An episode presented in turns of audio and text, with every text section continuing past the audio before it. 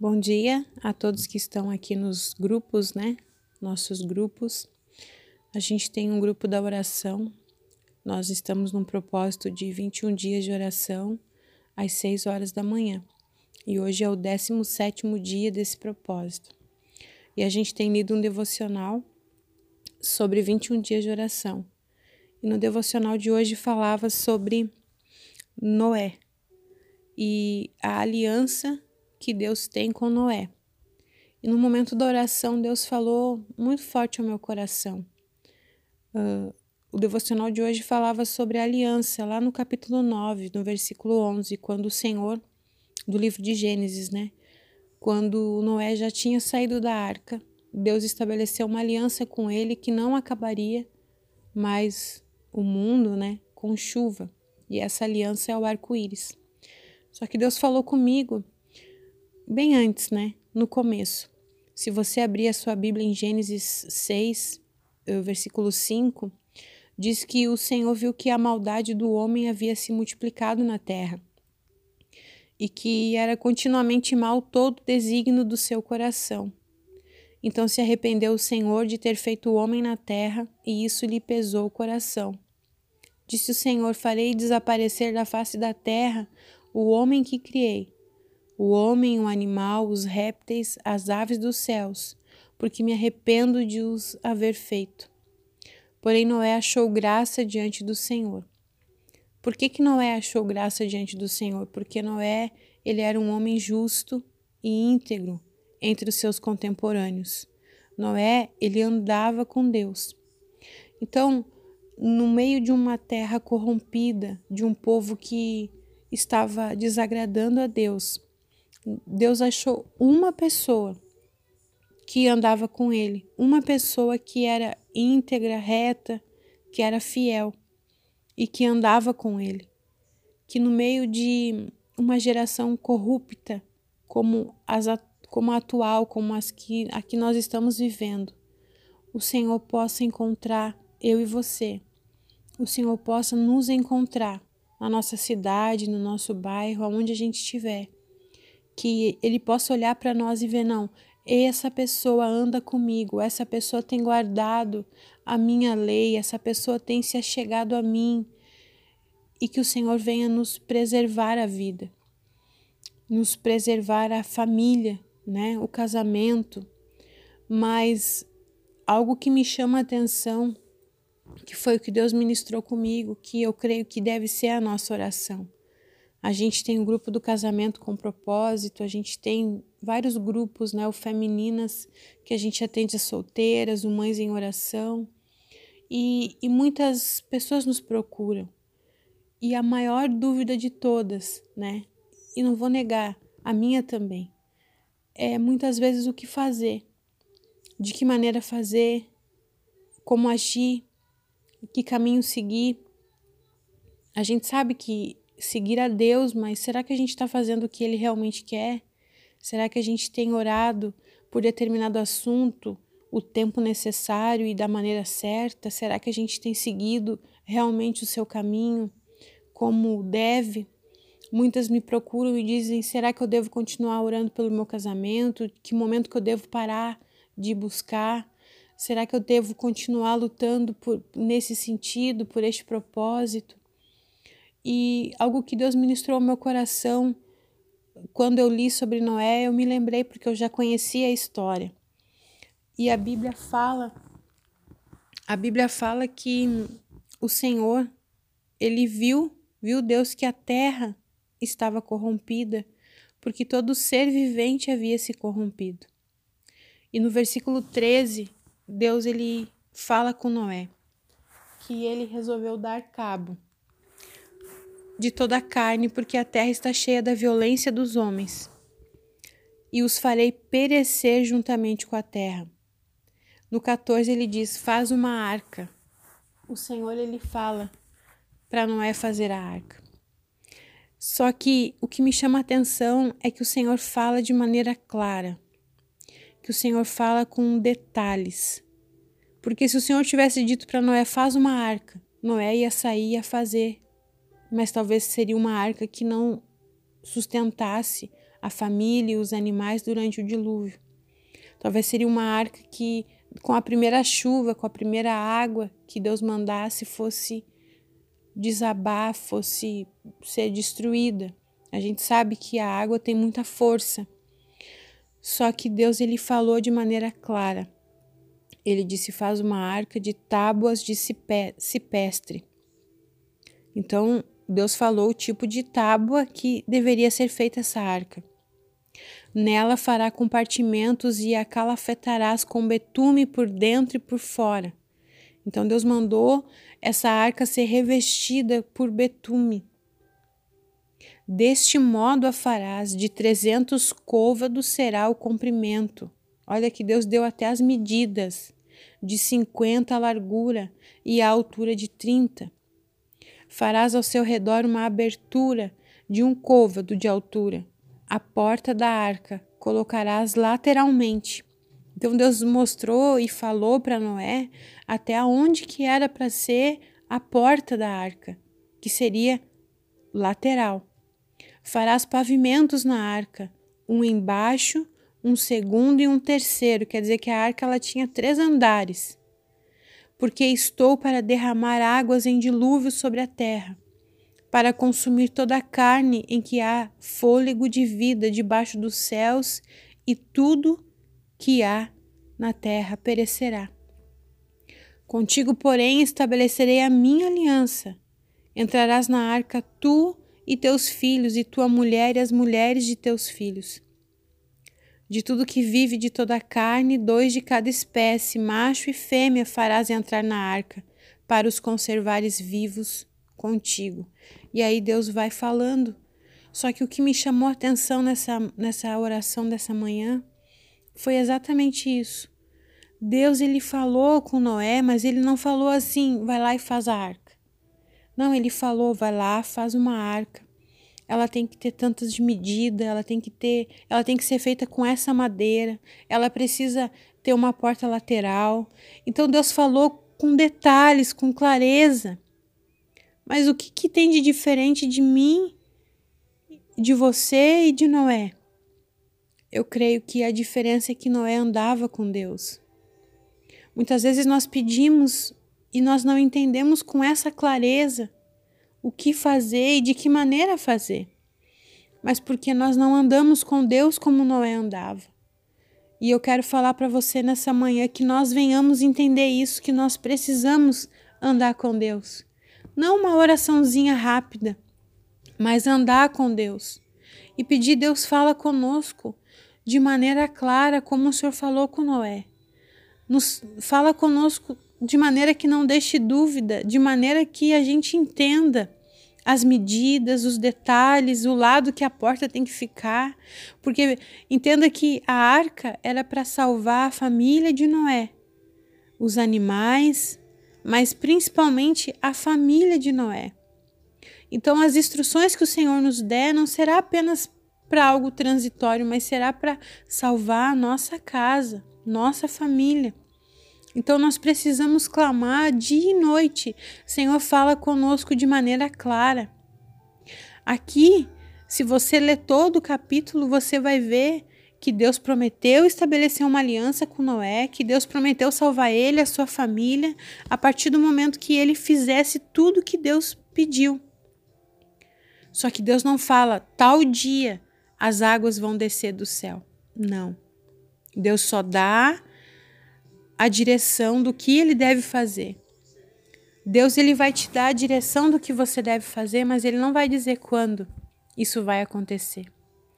Então, que a gente tenha essa essa certeza de que Deus ele fala sim e fala com detalhes e ele nos dá a direção do que fazer.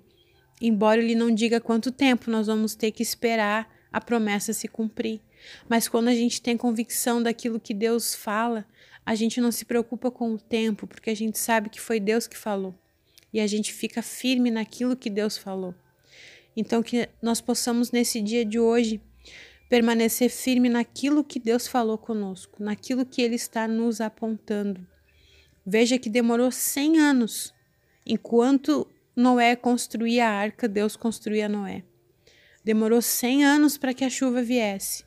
E de noite Noé estava ali, ele e os seus filhos construindo aquela arca conforme as medidas que o Senhor havia dito. Muitos caçoavam, muitos riam de Noé, mas ele continuava ali, construindo a arca, porque a arca era a salvação da família.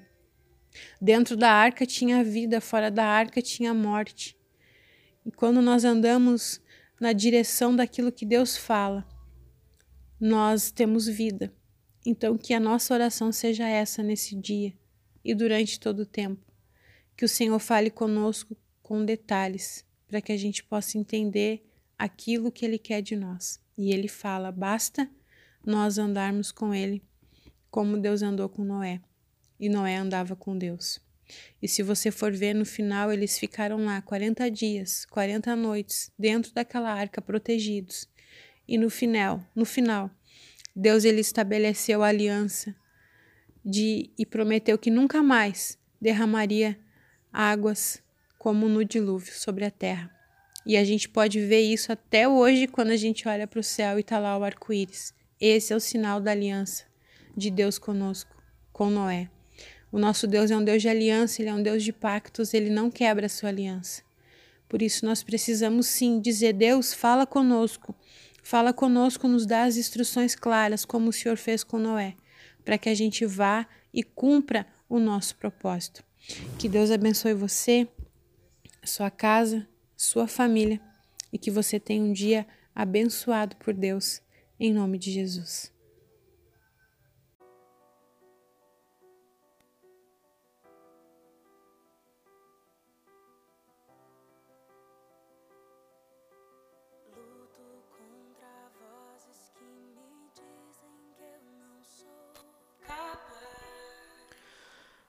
Muito bem, nós estamos aqui no nosso podcast Mensagens Diárias Edificantes e hoje femininas, né? A dama, seu amado e seu senhor. Toda semana um podcast com a continuação da leitura do livro A Dama, seu amado e seu senhor do bispo T.D. Jakes. Eu tenho certeza que esses áudios têm chegado até você como um bálsamo, né, de cura até o seu coração. Se você pode adquirir o livro, eu super recomendo. Ele é da editora Mundo Cristão. Esse livro do bispo T.D. Jakes, A Dama, Seu Amado e Seu Senhor, As Três Dimensões do Amor Feminino. E você que deseja fazer parte aí dos nossos grupos no WhatsApp ou no Telegram, nos chama no particular no 54 984 43 5372. 984 43 5372. E dando continuidade ao estudo da semana passada, aqui diz assim: oração para quem precisa dela imediatamente. Pai, admito que estou sofrendo hoje, sei que passei por momentos difíceis e compreendo que ainda não me recobrei de tudo. Todavia, sei também que há pessoas que estão em pior situação do que a minha. Conceda-me uma oportunidade para encorajá-las com a minha sabedoria, enquanto dou a outros o que desejaria que me dessem. Agradeço por me reabastecer e me dar da água viva. Confesso que minha vida está cheia de água estagnada. Tudo que não vazou também não está se movimentando. Mas hoje, ó Deus, agita as minhas águas. Não mais derramarei lágrimas de depressão. Obrigado por me abençoar enquanto dou aos necessitados. Alguém precisa mais deste leito do que eu. Satanás, você já me manteve nesta cama o suficiente. Em nome de Jesus, vou levantar e ser curada. Amém? Esse capítulo que nós falamos tanto sobre conceder o leito, sobre que dentro de você há um rio que flui água viva. Que você tome isso para você. Satanás não tem mais esse poder de te manter na cama. Você já está curada, você já pode se levantar e andar. Fale com o médico e ele lhe dirá que a vacina é preparada com os elementos da infecção. O antídoto é preparado com o próprio veneno. Esse mesmo princípio se aplica quando ministramos a alguém. As melhores pessoas para ajudar outras não são aquelas que estudaram a vida num livro, são as que viveram. Você jamais será curado se não aplicar o seu sofrimento para curar seu semelhante. O ministério dá sentido ao sofrimento. Ele aumenta o abismo entre o então e o agora e anuncia a quem causou a dor: Estou curado. Em Filipenses capítulo 3, versículo 13 e 14 diz: Irmãos, quanto a mim não julgo havê-lo alcançado, mas uma coisa faço, esquecendo-me das coisas que para trás ficam e avançando para as que estão diante de mim. Prossigo para o alvo, para o prêmio da soberana vocação de Deus em Cristo Jesus. O passado ficou para trás. Portanto, sepulte-o você tem autoridade para libertar-se do passado em nome do Senhor e deve agora prosseguir para aquilo que te espera. Saber quando o sofrimento morreu é o que nos liberta para ajudar outros com esse testemunho.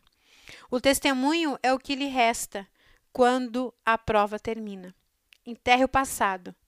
Jogue sobre ele a terra da ajuda aos outros e ele morrerá diante dos seus olhos. Alguém precisa de você nesse momento. É uma emergência.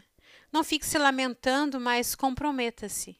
Do outro lado do seu silêncio há uma fonte que sacia as almas feridas da humanidade sofredora. Você pode decidir não compartilhar detalhes. O importante é que ajude outros que estão lutando com o que você passou e sobreviveu. Ao aproximar-se das crianças, você talvez possa ouvir novamente o som dos passinhos seguros e sadios, fortes e calmos. Sinto a falta do som desses passinhos. Crianças saudáveis, lares felizes e passinhos, passeios em família. E você?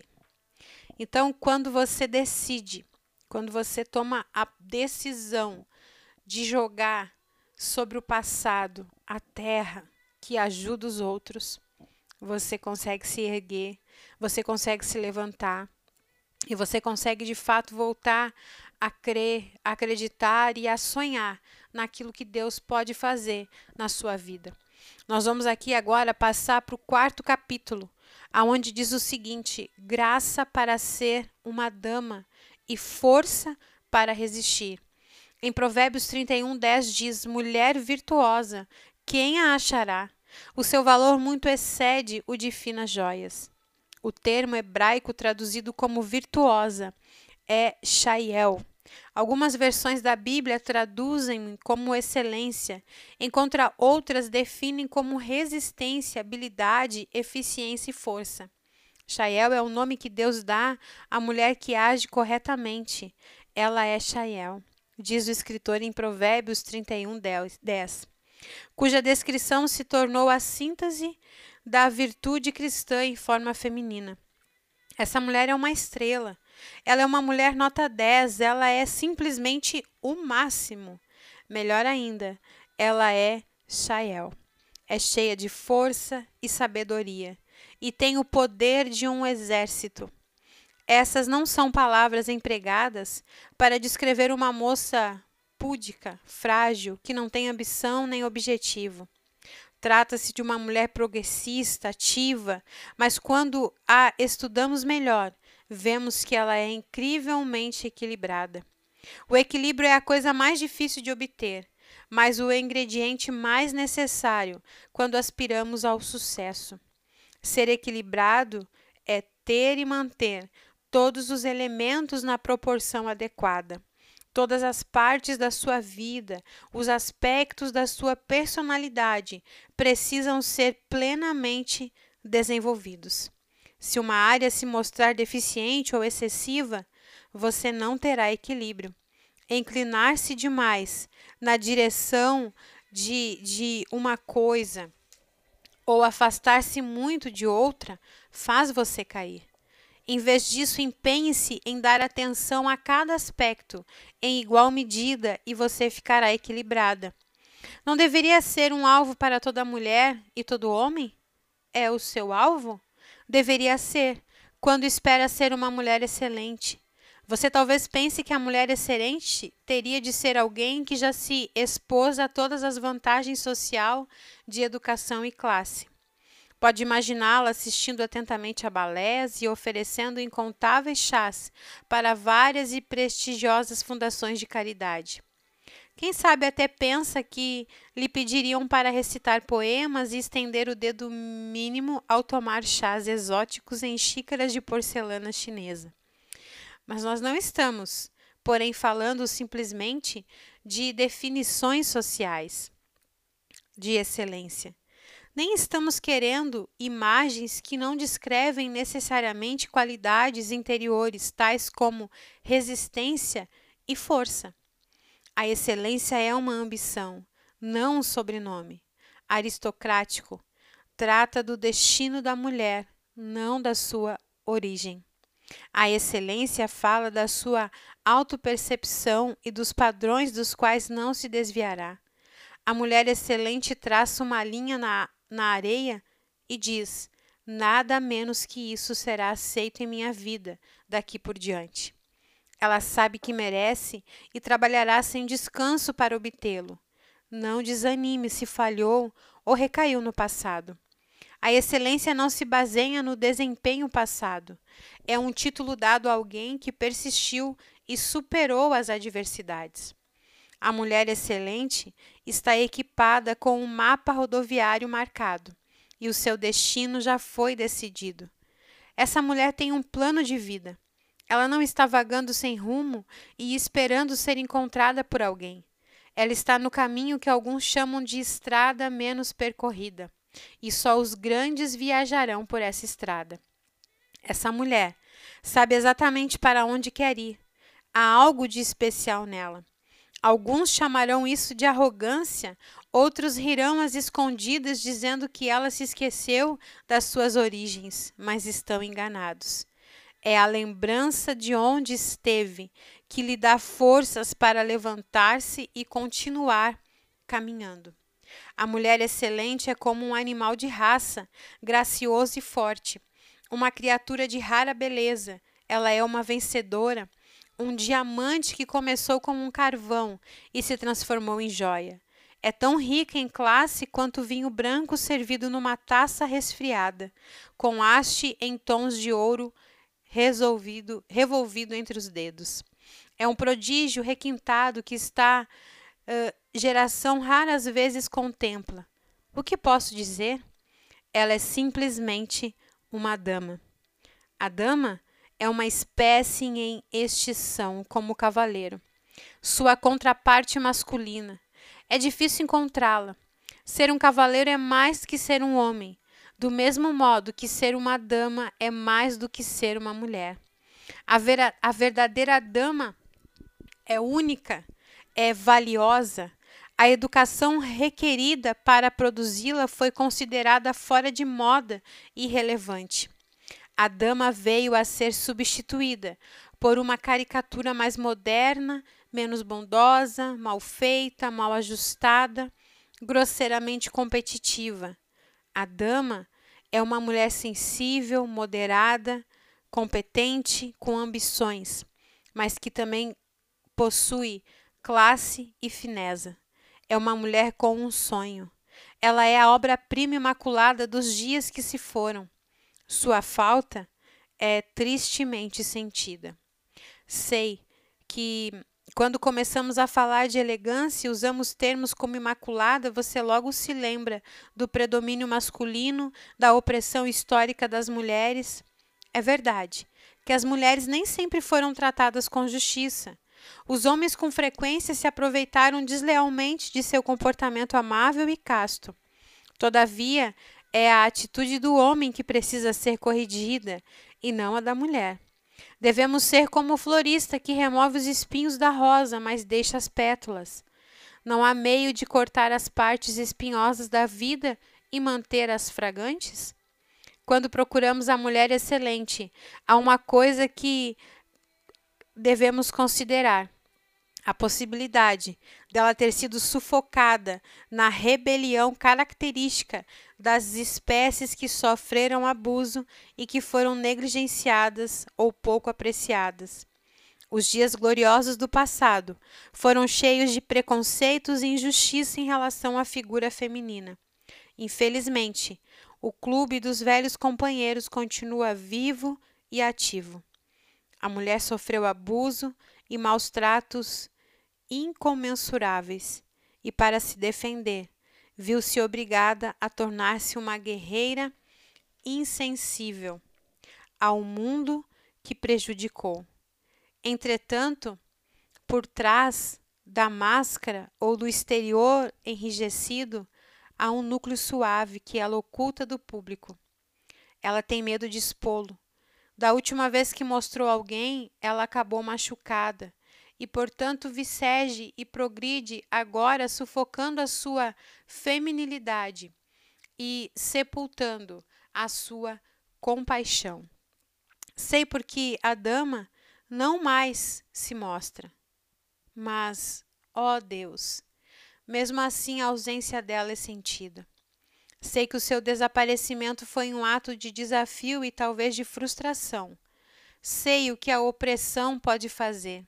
A minha geração estava ocupada com várias revoluções, afinal nós íamos mudar o mundo. Posso lembrar-me de todos os hippies que dirigiam fuscas amarelos com o sinal da paz no para-choque. As mulheres queimaram os sutiãs, os rapazes deixaram de usar roupa íntima. O amor livre e a harmonia planetária eram as mensagens do momento. De alguma forma, após a, após a guerra do Vietnã, descobrimos que o fusquinha havia enferrujado, as calças apertadas começaram a irritar e ficamos mais interessados em aterrizar na Lua do que nos harmonizar com os planetas.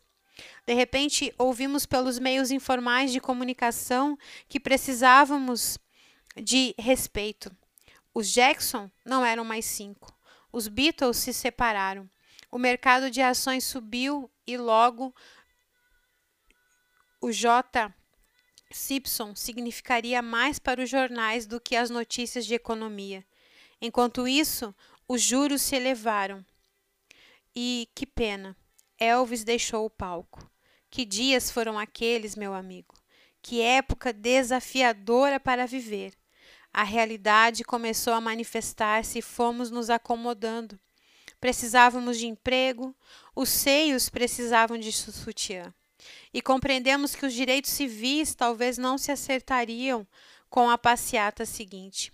As mulheres começaram a se redefinir enquanto os homens caíram num certo esquecimento unissexe. Estamos agora em algum ponto da zona crepuscular do divórcio e da gravidez na adolescência. Em meio à confusão que criamos, nosso desejo no momento é a volta dos antigos valores. Queremos a rosa dos tempos mais simples. Podemos obtê-la? Não tenho certeza. Devemos, porém, empenhar-nos em recapturar a fragrância da rosa sem ser picada pelos espinhos. Muitos sentiram a terra mover-se sobre os seus pés, e quando ela finalmente parou, eles haviam mudado para sempre. Algumas mulheres se casaram e se divorciaram, outras foram estrupadas e rejeitadas.